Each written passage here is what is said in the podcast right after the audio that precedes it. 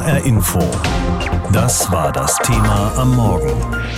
Mehr Gewalt gegen Kinder in der Pandemie. Was tun? Wir schauen uns zunächst mal die Zahlen an. Aus dem ersten Pandemiejahr 2020 gibt es Zahlen für Deutschland und die beschreiben nichts Gutes. 152 Kinder wurden so schlimm misshandelt, dass sie starben. 36 Prozent mehr als im Vorjahr. Nie gab es mehr häusliche Gewalt gegen Kinder und Jugendliche als während des Lockdowns. H-Info-Redakteurin Petra Boberg darüber, was diese Zahlen auch für die Arbeit der Jugendämter bedeuten. Osterhoff von der Bezirkssozialarbeit Wiesbaden. Vivian Osterhoff ist Sozialarbeiterin im Jugendamt Wiesbaden. Sie wird aktiv, wenn Jugendliche Probleme oder Stress in der Schule haben, aber auch wenn sie körperliche oder seelische Gewalt erfahren. Diese jungen Menschen zu treffen, mit ihnen persönlich zu sprechen, das ist für ihre Arbeit zentral. Doch im ersten Lockdown waren diese Hilfeplangespräche quasi unmöglich. So Hilfeplangespräche sollen in der Regel alle halbe Jahre stattfinden.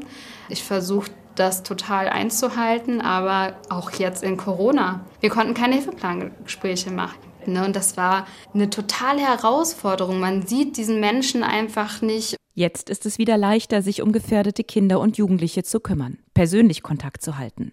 Und auch Schulen und Kitas melden wieder, wenn ihnen etwas auffällt. Also die meisten Meldungen kamen tatsächlich in der Vergangenheit immer aus den anderen Institutionen, Schule, Kita und so weiter. Und in Corona sind die natürlich komplett weggefallen. Ja, da haben wir uns tatsächlich auch sehr Sorgen gemacht, zu sagen, okay, wie kriegen wir jetzt Zugang überhaupt zu den Familien und wo haben die Kinder sonst die Anlaufstelle, sich zu melden? Ne? Sorgen machten sich im ersten Pandemiejahr ja vor allem besorgte Nachbarn, erzählt die 27-jährige Sozialarbeiterin. Deutschlandweit wurde in rund 61.000 Fällen gemeldet, dass Kinder und Jugendliche bewusst verletzt wurden, also körperlich oder seelisch misshandelt. Ein Höchststand bei den sogenannten Kindeswohlgefährdungen seit Einführung der Statistik vor zehn Jahren.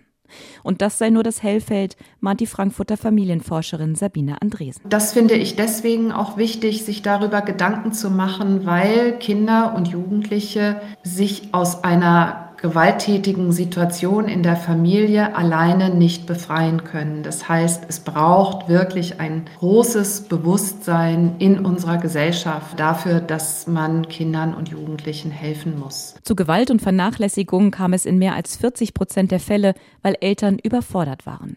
Besonders stark stiegen im ersten Pandemiejahr die psychischen Misshandlungen, bestätigt Familienforscherin Andresen. Weil wir in Familien einfach alles hineinverlagert haben und Eltern auch vor außerordentlich großen Herausforderungen standen. Und es zeigt noch einmal, wie wichtig es für alle Beteiligten ist, dass es eine gute Infrastruktur gibt. Dass also Schulen, Kitas und Freizeiteinrichtungen offen bleiben, auch in einer Pandemie. Kinder und Jugendliche brauchen verlässliche Ansprechpartner, auch außerhalb der Familie, sagt die Familienforscherin. Dass sie also viele gute Gelegenheiten haben, sich einer Person anzuvertrauen. Und äh, da ist, glaube ich, noch sehr viel Luft nach oben. Das weiß auch die Wiesbadener Sozialarbeiterin Vivian Osterhoff und kritisiert. Wir wollen professionell arbeiten, wir wollen das Bestmöglichste jeder Familie bieten. Auf der anderen Seite schaffen wir das aber auch manchmal nicht. Ja, dann werden Themen halt manchmal nur ein bisschen oberflächlich besprochen, ja, wo es aber eigentlich für den Fall wichtig wäre, nochmal vielleicht ein bisschen in die Tiefe zu gehen, ja. All das geht zu Lasten von Kindern und Jugendlichen und hat unter anderem dazu geführt, dass es im ersten Pandemiejahr 152 Todesfälle durch Gewalt gab. 36 Prozent mehr als im Vorjahr. Ob Vivian Osterhoff vom Wiesbadener Jugendamt ihre Klienten jetzt wieder treffen kann, das erzählt auch der Film von Petra Boberg und Christine Rütten, Misshandelt Kinderschutz in der Pandemie. Sie finden diesen Film in der ARD Mediathek.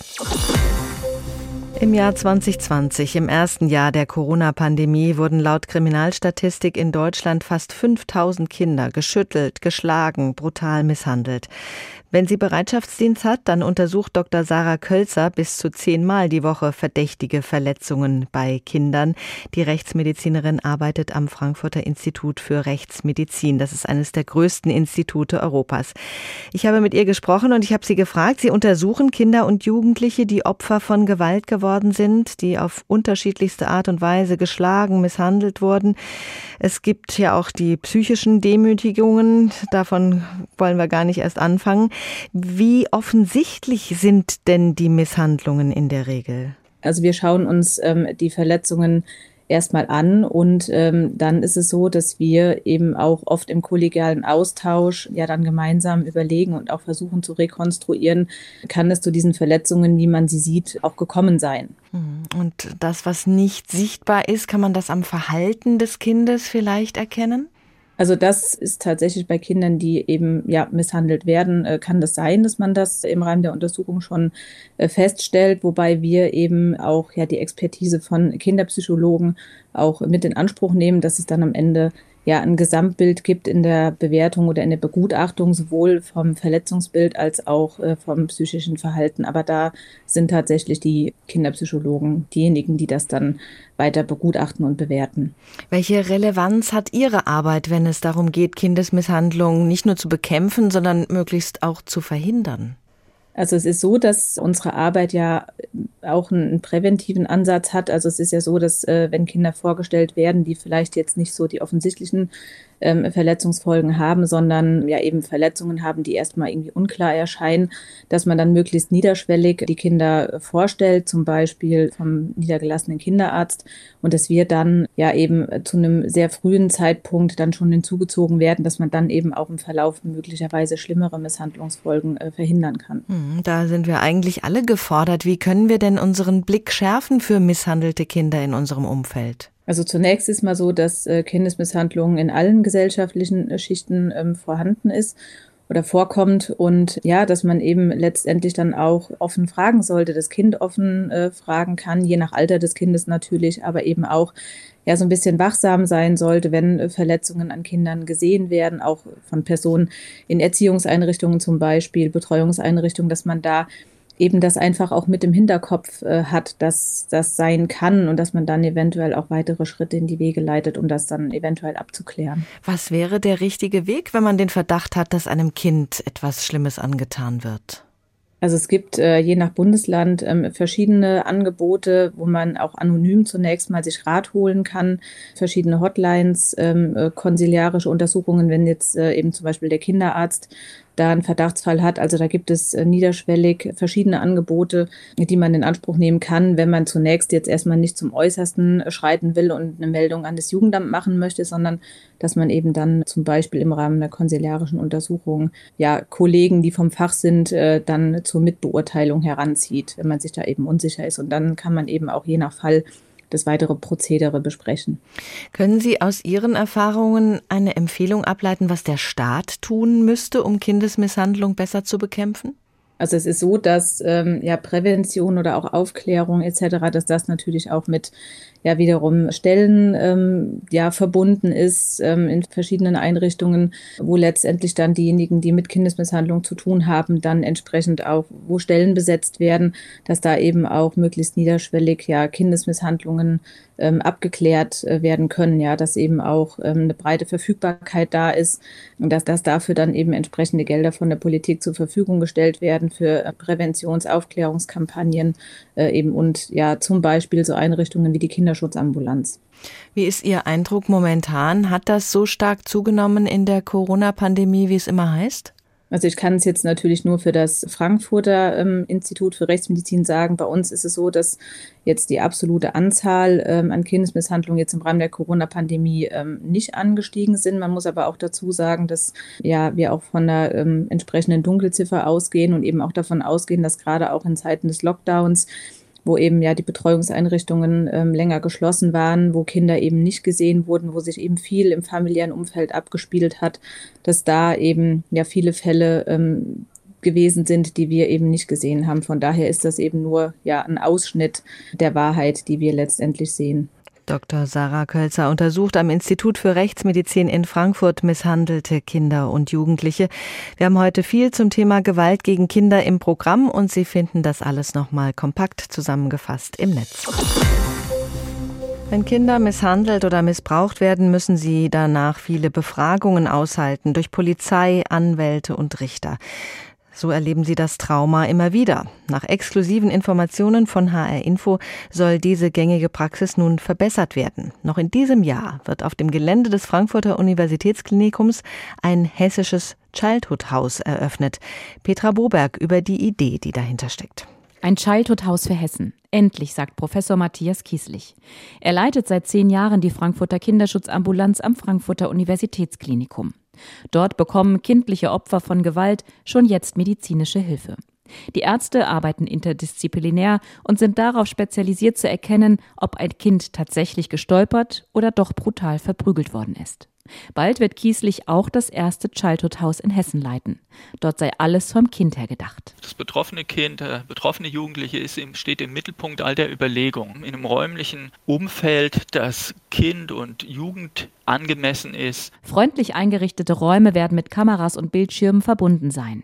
In dem neuen Haus werden die Opfer nur einmal verhört und die mutmaßlichen Täter sitzen in einem anderen Raum, ebenso wie Staatsanwaltschaft, Vertreter von Polizei und Jugendamt.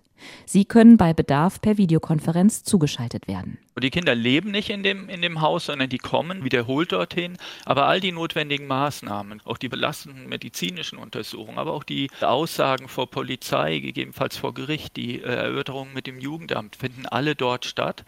Und das Kind trifft auf Leute, die es kennt, wo sich das Kind ein Stück heimisch fühlen kann. Auch medizinische Untersuchungen etwa bei sexueller Gewalt müssen nur noch einmal stattfinden, da Kindergynäkologie und Rechtsmedizin gemeinsam untersuchen und protokollieren.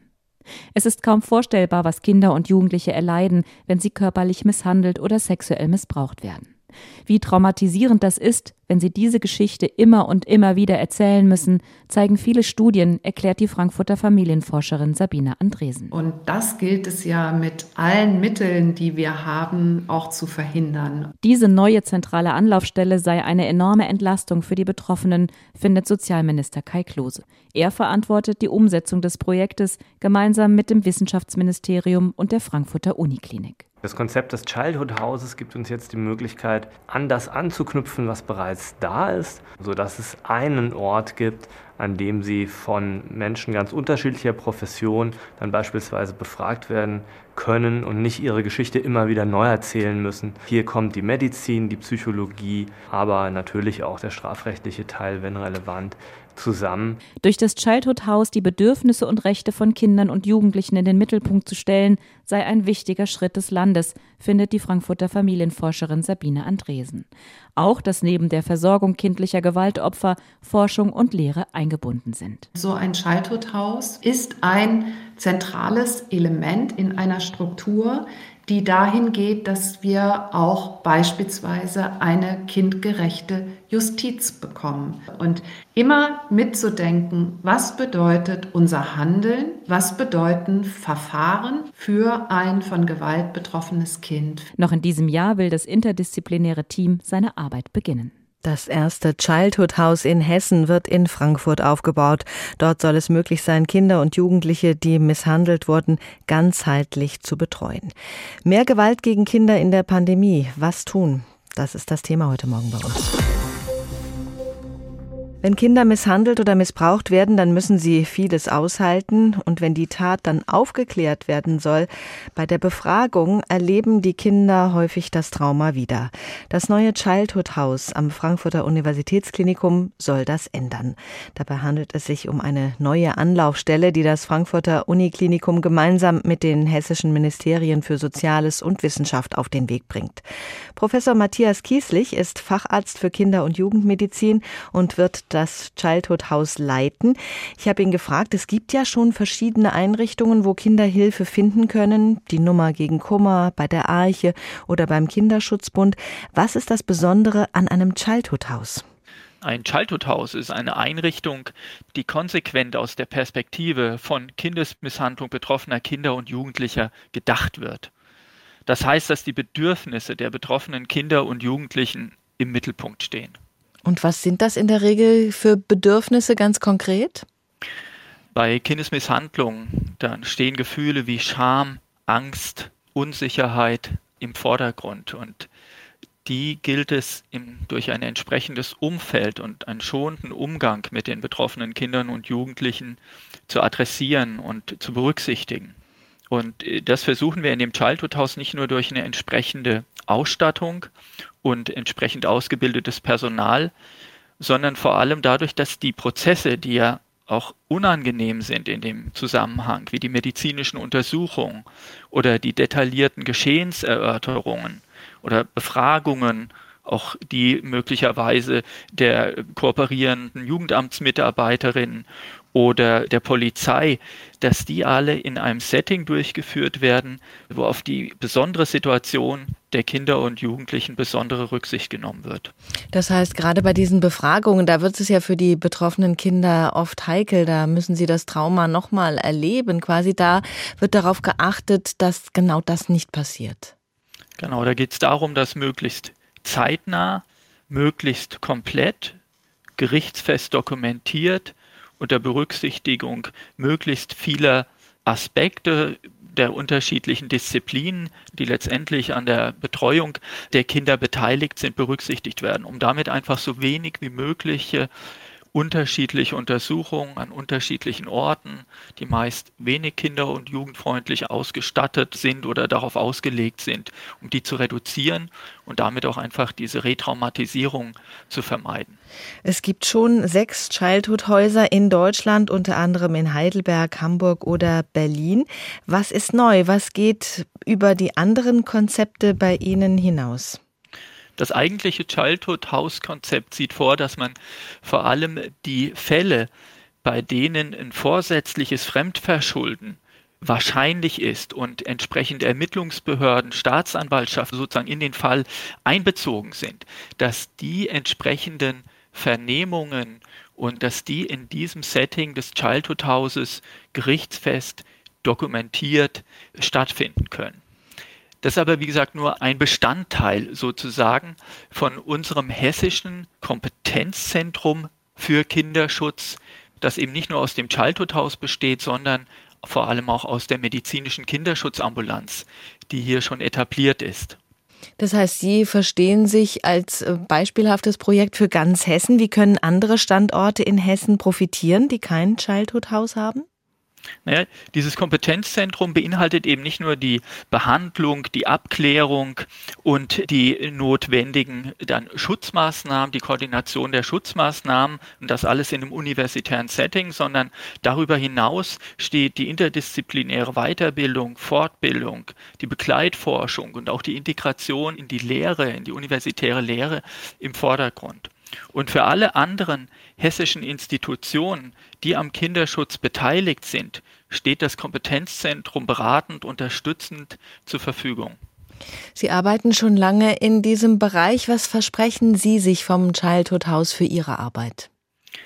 Ja, für uns ist das eine riesige Chance, einfach noch ein Stück darüber hinauszugehen aus der reinen Dokumentation, dem Nachweis, liegt eine Kindesmisshandlung vor und dann der Hilfeplanung mit den begleitenden Jugendämtern, darüber hinaus Verantwortung zu übernehmen, auch für den weiteren Prozess der Abklärung, der ja uns gerade in der Medizin dann ein, ein, Stück weit bisher ja verschlossen geblieben ist. Und diese Möglichkeit jetzt mit diesen unterschiedlichen Disziplinen, mit denen man sonst räumlich eben nicht so eng zusammenarbeitet, wie mit Polizei, wie mit Staatsanwaltschaft, Gericht, hier diese an einem Ort zum kindgerechten, jugendlichengerechten Ort zu vernetzen und die Abläufe und Kooperation neu zu vereinbaren, neu zu denken und zu realisieren. Ein neues ganzheitliches Konzept. Professor Matthias Kieslich über das geplante Childhood House in Frankfurt.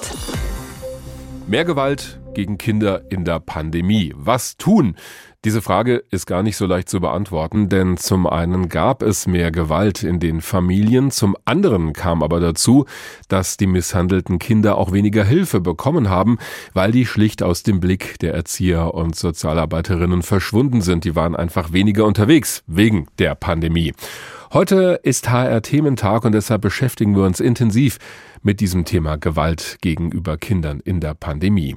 Die Recherchen zeigen, dass wir da wirklich ein Problem haben.